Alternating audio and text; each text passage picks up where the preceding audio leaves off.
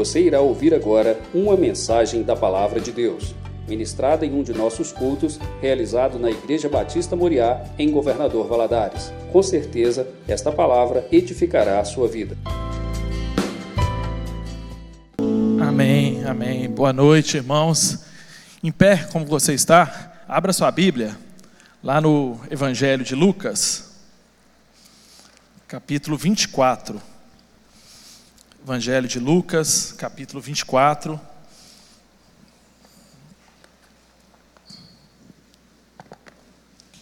Nós vamos ler lá a partir do versículo 13.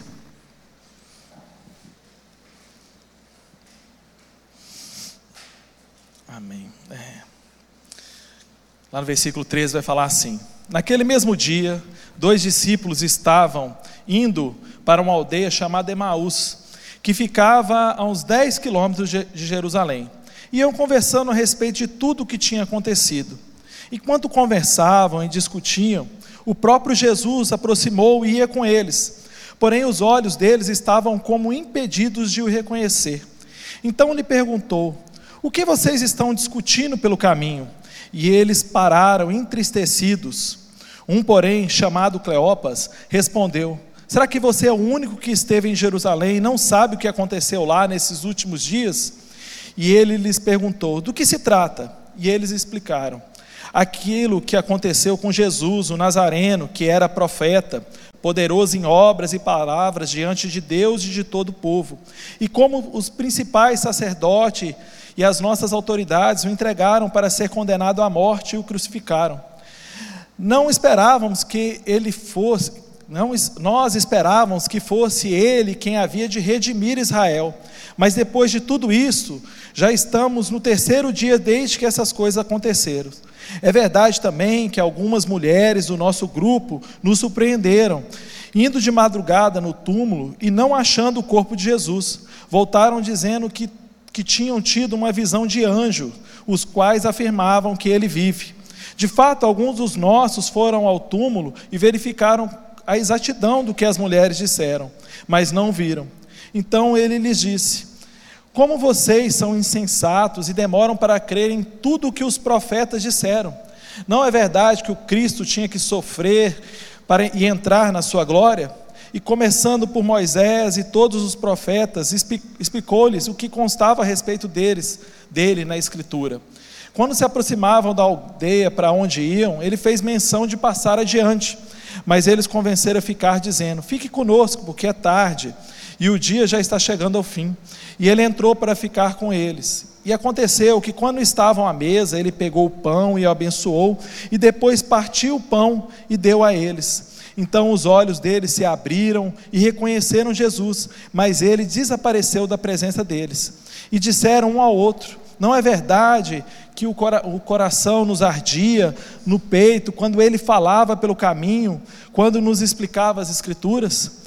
E na mesma hora, levantando-se, voltaram para Jerusalém, aonde acharam reunidos os onze e outros com eles, os quais diziam: De fato, o Senhor ressuscitou e já apareceu a Simão. Então os dois contaram o que havia tido acontecido no caminho e como tinham reconhecido o Senhor no partir do pão. Oremos, meu irmão. Senhor, muito obrigado, meu Deus, pela tua palavra, meu Deus, muito obrigado, meu Deus, por essa preciosa é, história que nós temos aqui, que nos chega ao nosso coração hoje para nos ensinar tantas coisas importantes, meu Deus. Senhor, que nessa noite a tua palavra venha falar ao nosso coração, que o Senhor me use, meu Deus, nessa noite, como canal de bênção aos meus irmãos. É o que eu te peço em nome de Jesus. Amém. Pode se sentar, irmãos. Irmãos, eu não sei você, mas eu acho essa fantástica, é, essa história dos discípulos aqui no caminho de Emaús, uma história fantástica. Ela é uma história assim que me deixa muito curioso e até meio intrigado mesmo com as coisas que aconteceram aqui. Eu fico assim pensando nesses dois discípulos, e eu vou te ser sincero, eu fico pensando assim, rapaz, mas aonde esses cara estava com a cabeça, né? O que, que eles estavam pensando?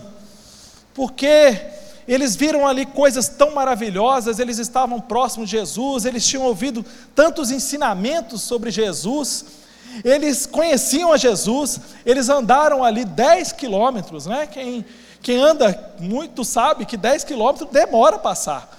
10 quilômetros você andando aí naturalmente, você vai demorar mais de duas horas.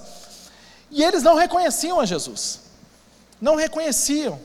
Eles estavam ali do lado de Jesus ressurreto, eles já tinham ouvido Jesus falar tantas coisas, eles já tinham ouvido Jesus pregar tanto das Escrituras, mas eles não reconheciam. Eles estavam ali do lado de Jesus e não conseguiam enxergar, ver quem estava do lado deles. Isso me intriga, né? Eu acho que quando eu chegar no céu, eu vou fazer questão de encontrar com esses dois discípulos para que eles possam me contar ali pessoalmente o que, que aconteceu. Mas se nós avaliarmos bem, se nós entendermos bem ali a situação desses discípulos e olharmos para nós mesmos, se nós olharmos para a gente mesmo, muitas das vezes também nós paramos de reconhecer Jesus. Muitas das vezes nós, Jesus acaba passando despercebido por nós. Tudo aquilo que nós aprendemos, tudo aquilo que nós já ouvimos falar, tudo aquilo que nós já lemos na Escritura, tudo aquilo que às vezes nós cantamos aqui todos os dias, somem. E parece que nós não vemos Jesus mais nada, nós não enxergamos Jesus em nenhum momento mais. E eu olhando para esses discípulos, né, eu começo a ver algumas coisas que o texto traz deles aqui, e eu começo a olhar para mim e às vezes para a circunstância, né, para as pessoas também que eu conheço, e como essa mesma situação às vezes acontece na nossa vida. Quando eu olho aqui para o versículo 17, vai falando que então eles perguntou o que vocês estão discutindo, né? Jesus pergunta para ele no caminho, não, minto, versículo 16. Porém, os olhos deles estavam como impedidos de reconhecer. É interessante esse, esse pedaço, né, que vai falar que os olhos deles estavam impedidos de reconhecer. Claro que aqui, né, o, a Bíblia, esse olhos aqui é uma forma, uma metáfora, né? Não é verdade, não é os olhos nós, porque a gente às vezes quer enxergar somente aquilo que está na nossa frente, mas a gente não consegue enxergar adiante. Eu gosto muito daquele, é, quando a gente lê ali, lá em Gênesis, a história de Agar, que é interessante que Agar, né, quando Abraão pede para Agar ir embora, fala com ela para ela deixar ali a família, né, para seguir ali no deserto, junto com Ismael, a, a Bíblia nos fala que Agar estava com sede e ela não via água, ela não conseguia água, e ela já clamando a Deus, pensando que ia morrer de sede, a Bíblia vai nos dizer que Deus abriu os olhos de Agar para que vesse a fonte. É engraçado que a Bíblia não fala que Deus fez a fonte aparecer, mas que abriu os olhos de Agar. Então, dá a entender que a fonte já estava ali, que a fonte já era ali real, só que os olhos de Agar estavam tampados, que ela não conseguia enxergar a fonte. Às vezes nós estamos assim, às vezes as coisas estão nas nossas frentes. A gente não consegue, às vezes, enxergar um pouco além, a gente não consegue ver aquilo que Deus está mostrando para nós.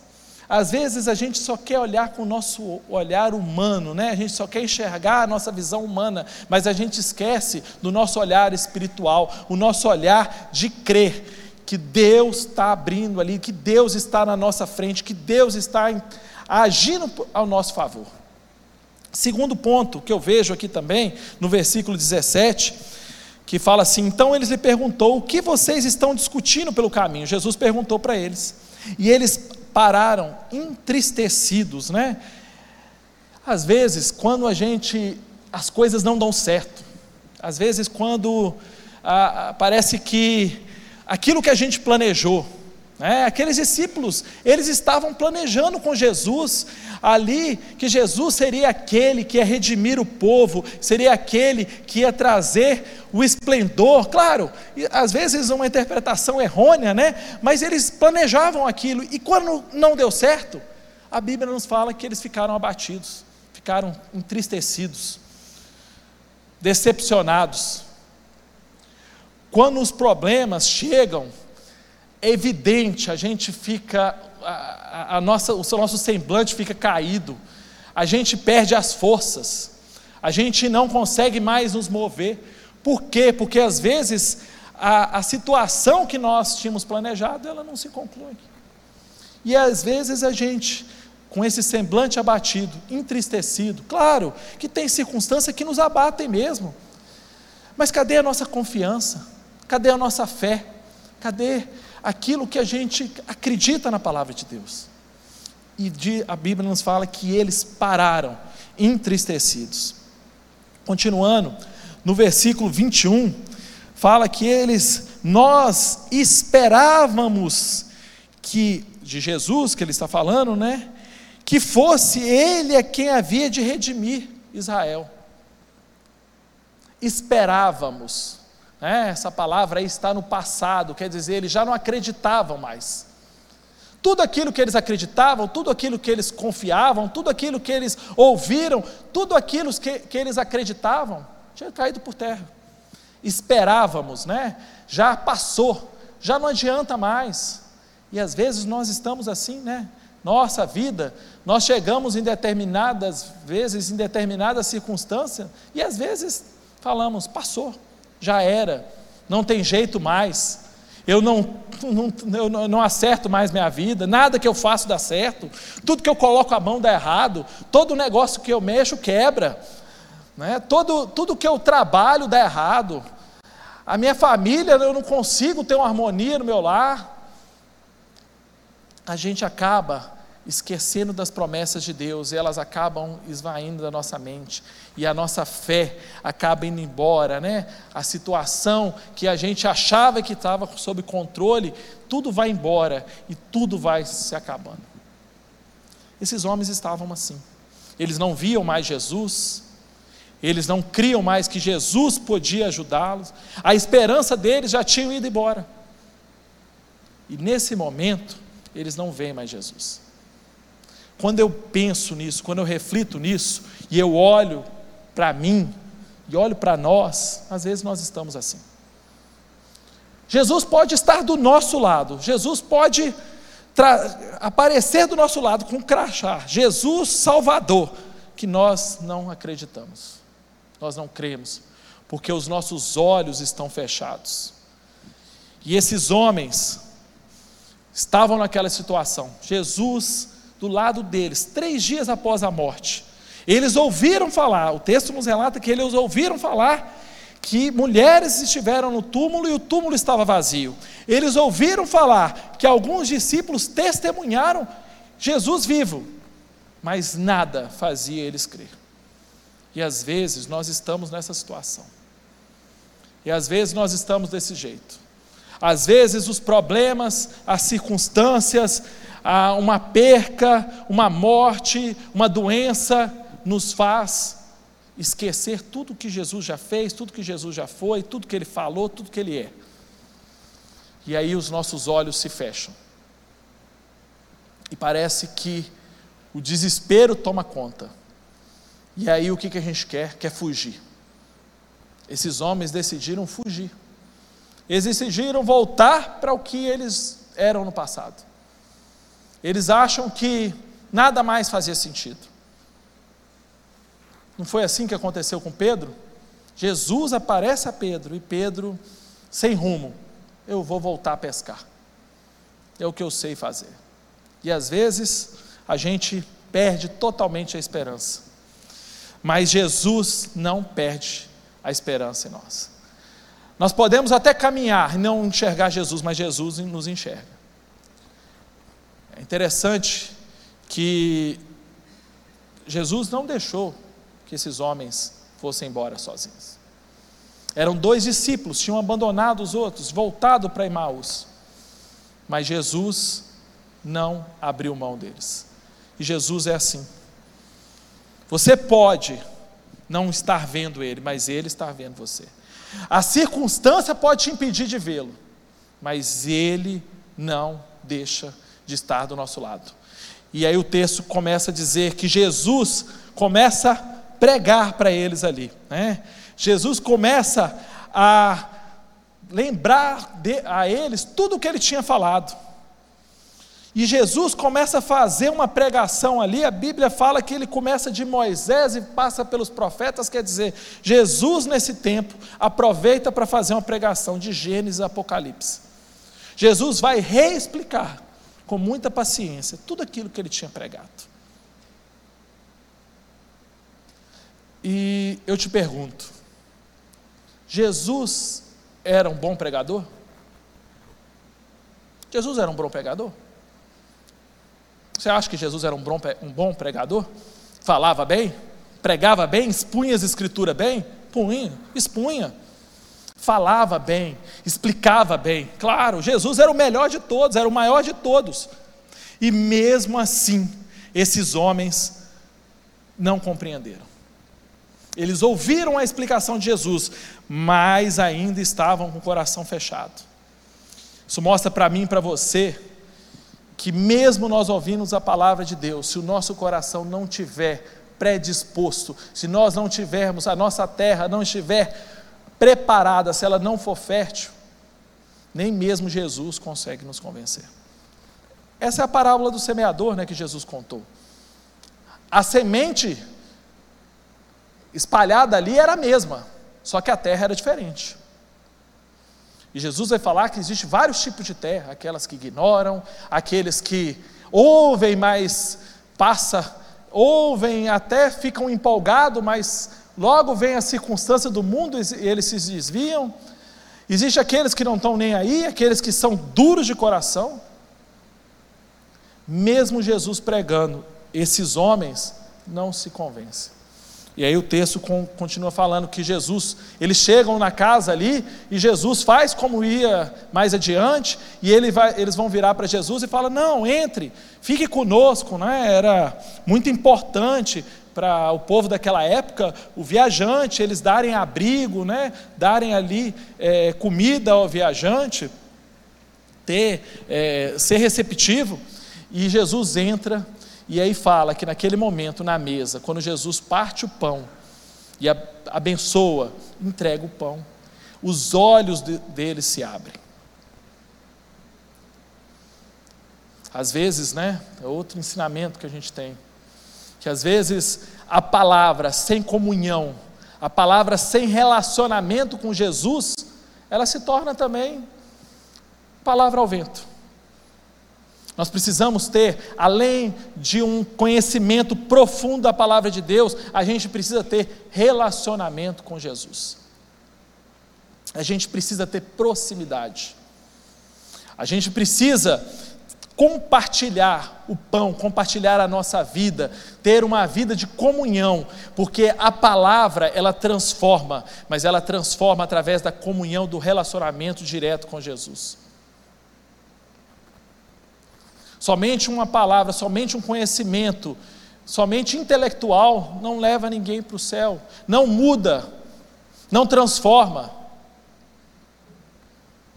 Se nós não tivermos um relacionamento próximo com Jesus, se nós não sentarmos com a mesa com Ele, se nós não compartilharmos a nossa vida, se nós não tivermos uma vida de comunhão, uma vida de relacionamento, uma, uma vida de leitura da palavra de Deus, mas uma, uma vida de oração, de ouvir Jesus falando, nada se transforma. Esses homens, eles receberam a palavra, mas na comunhão eles sentiram Jesus. E aí fala que eles reconheceram quem era. Eu imagino o susto. E eu imagino o que isso representou na vida desses homens. Talvez nós estamos desse jeito. Talvez nós estamos num caminho aonde nós não conseguimos mais enxergar Jesus caminhando com a gente. Às vezes nós estamos num caminho aonde esse relacionamento está afetado pelo que a gente, pelos nossos olhos fechados, pelo, pelas circunstâncias, pelas dificuldades. Mas eu quero te dizer, meu irmão, abra seus olhos, deixe você, deixe que os seus olhos possam enxergar aquilo que Jesus está fazendo perto de você. Os problemas nos cegam. Mas no momento dos problemas, é o momento da gente ter um aprendizado de um relacionamento mais próximo com Jesus. Para encerrar, quero deixar algumas conclusões desse texto, para que você possa refletir. Primeira conclusão que eu chego: é preciso esperar mais um pouco para o, pelo cumprimento das promessas. Esses homens tinham ouvido falar de Jesus por diversas vezes. Todo o processo como seria, Jesus seria entregue, seria morto, mas em três dias ele estaria vivo. Esses homens não esperavam, não esperaram mais. O texto não nos fala, mas se eles caminharam com Jesus e chegaram em Emaús no final do dia, entendam que eles foram embora durante o dia. Às vezes, nós precisamos esperar um pouco mais pelo cumprimento das promessas. Eu sei que nós somos impacientes às vezes, né? Nós não temos paciência de aguardar. O ser humano é assim. E no mundo de hoje ainda muito mais. Nós somos a geração do imediatismo. Tudo tem que ser na hora. É, nós somos aquela, é, eu costumo dizer né, lá em casa, comentando com a Amanda, às vezes a gente manda uma mensagem que é a resposta imediata.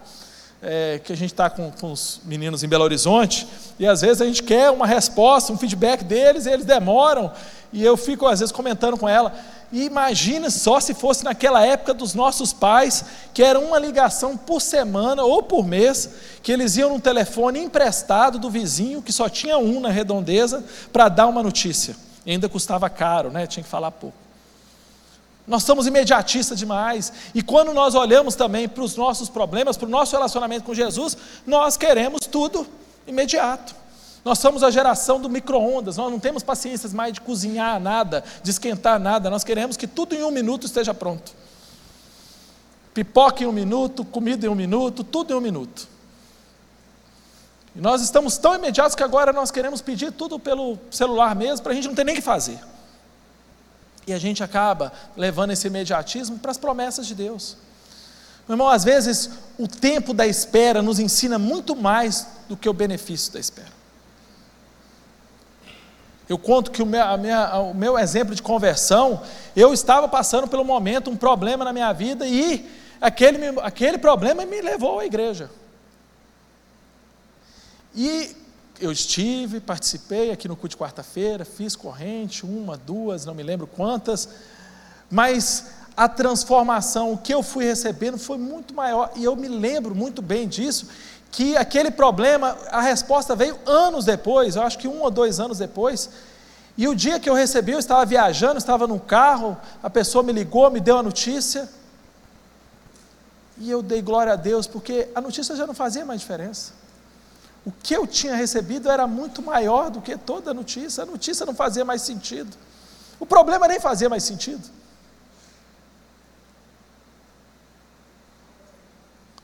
o meu tempo de esperar me ensinou muito mais do que a benção. A espera nos ensina muito mais do que a benção. Segundo, é em meio às decepções que Jesus se aproxima de você. Não era para ser assim, mas é verdade. Em meio às decepções é que Jesus nos aproxima de, de nós. É nesse momento que Jesus faz questão de mostrar: eu estou aqui.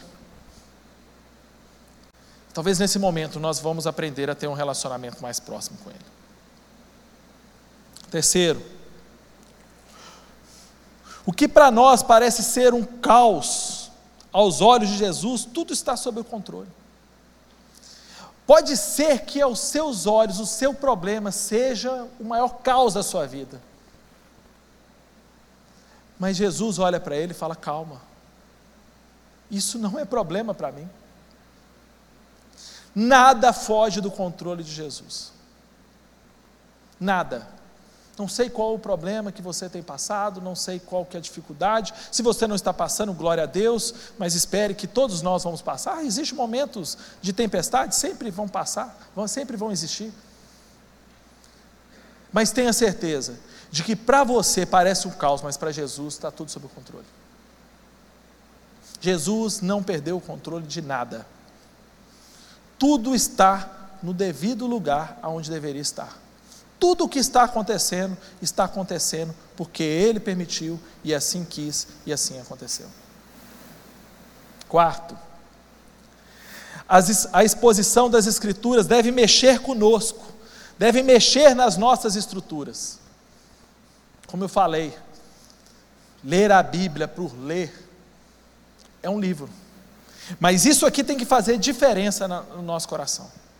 Essa história de dois discípulos no caminho de Emaús, dá para montar um filme, dá para contar, dá para ser bacana, dá para ter uma. Mas isso aqui tem que representar uma diferença no nosso coração. A gente precisa aprender com isso. Porque quando a gente estiver nessa situação, a gente vai lembrar.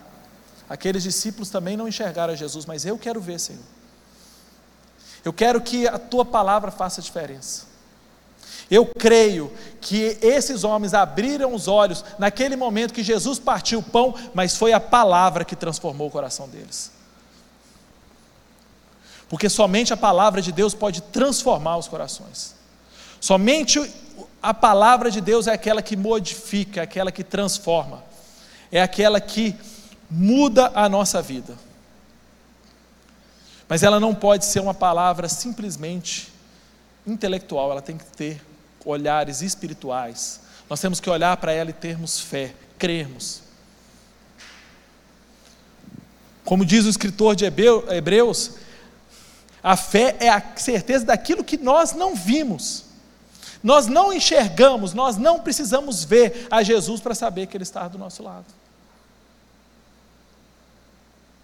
Quinto, os nossos olhos se abrem na presença de Jesus. Presença de Jesus, ela transforma. E presença de Jesus na nossa vida é relacionamento, comunhão, presença diária. Aí os seus olhos espirituais vão abrir. Porque Deus quer mostrar para você não aquilo que esses olhos estão vendo. Ele quer mostrar muito além disso. Como eu dei o exemplo de Agar. Quando, quando a Bíblia nos fala que Deus abriu os olhos de Agar para ver a água, é porque a água já estava ali. E eu creio, meu irmão, que a solução do seu problema, que a solução da, sua, da sua dificuldade, do seu problema, está na sua, na sua frente. Basta você abrir os seus olhos espirituais. E por último, mesmo que você tenha deixado Jesus pelo caminho, Ele não deixou você. Mesmo que você tenha deixado Jesus, mesmo que você é, tenha caminhado longe dele, mesmo que o seu coração está longe da presença dele, mesmo que a sua vida, às vezes você tem vivido uma vida distante de Jesus, ele está do seu lado te esperando. Basta só você pedir, Senhor, me ajude. Eu preciso do Senhor.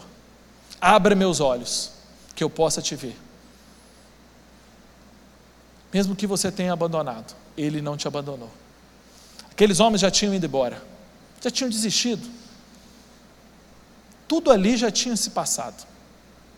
Mas Jesus não desistiu dele, deles. Jesus fez questão de dedicar aquele tempo para caminhar junto com eles no caminho de Emaús. E eu tenho certeza que Jesus está do seu lado caminhando com você. Basta que você abra seus olhos. Amém? Vamos orar? Senhor, te louvamos, meu Deus, pela tua palavra.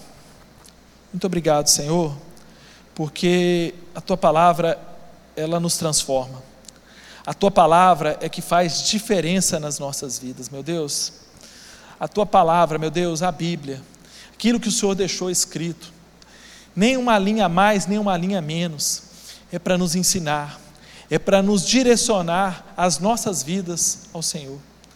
Que os nossos olhos, Senhor, possam se abrir e enxergar as promessas que o Senhor tem na tua palavra para cada um de nós. Nos ajude, Senhor, a enxergar muito além dos problemas, nos enxergar muito além das dificuldades, nos enxergar muito além, Senhor, das decepções, dos momentos difíceis, da, dos momentos que a gente acha que nada mais vai dar certo e que nada tem dado certo, mas que nós possamos olhar firmes e enxergar que o Senhor está no controle de tudo. Nos ajude, Senhor, a nos tornar a cada dia pessoas melhores. Nos abençoe, meu Deus. Eu oro pela vida de cada irmão aqui, que o Senhor vá de encontro a cada dificuldade, a cada problema, que o Senhor também olhe por mim, meu Deus. O Senhor conhece meu coração, o Senhor sabe das minhas angústias, sabe das minhas decepções.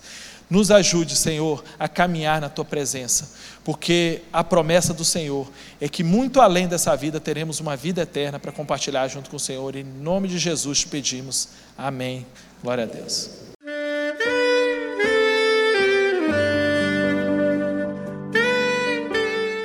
Querido amigo, Deus se interessa por você.